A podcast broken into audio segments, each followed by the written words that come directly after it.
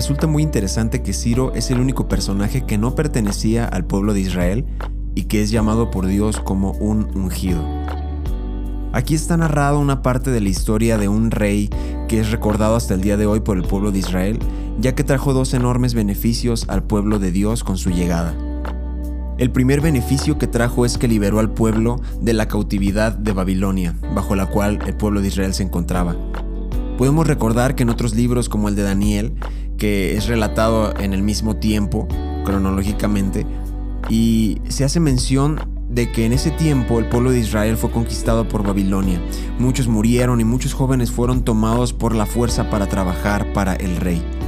Ciro trajo libertad al pueblo, pues con su llegada cambió todo el entorno para los israelitas. El segundo beneficio que Ciro trajo fue que permitió que el pueblo reconstruyera el templo o comenzara con la reconstrucción del templo.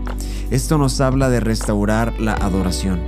La palabra ungido, que es con la que se describe a Ciro en, este, en esta porción del libro de Isaías, tiene el mismo significado que la palabra Mesías. Mesías significa también ungido.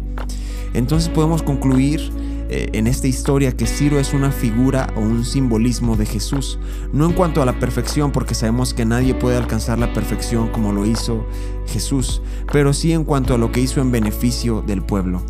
Hoy Dios desea que puedas experimentar estos dos beneficios, que seas libre de aquello que te ata, aquello que no has podido dejar, aquello que te tiene intranquilo en las noches o aquello que te avergüenza, que te daría pena que alguien más se enterara y que no te deja sentirte verdaderamente libre.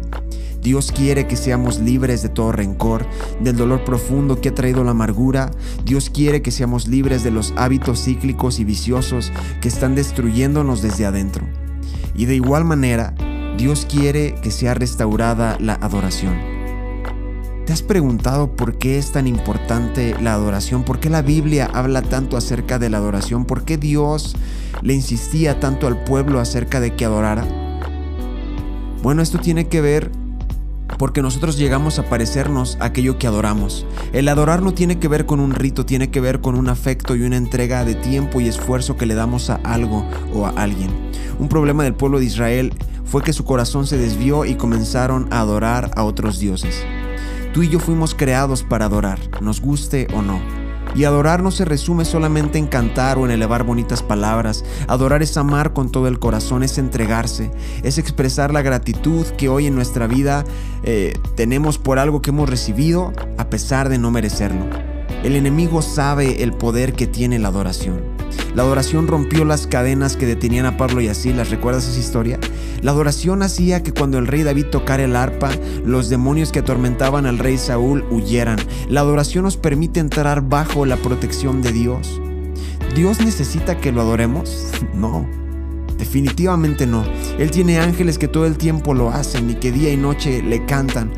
Pero Dios sabe que cuando nosotros adoramos, cuando nos entregamos, nos volvemos de su pertenencia. Y créeme, Dios cuida lo que es suyo.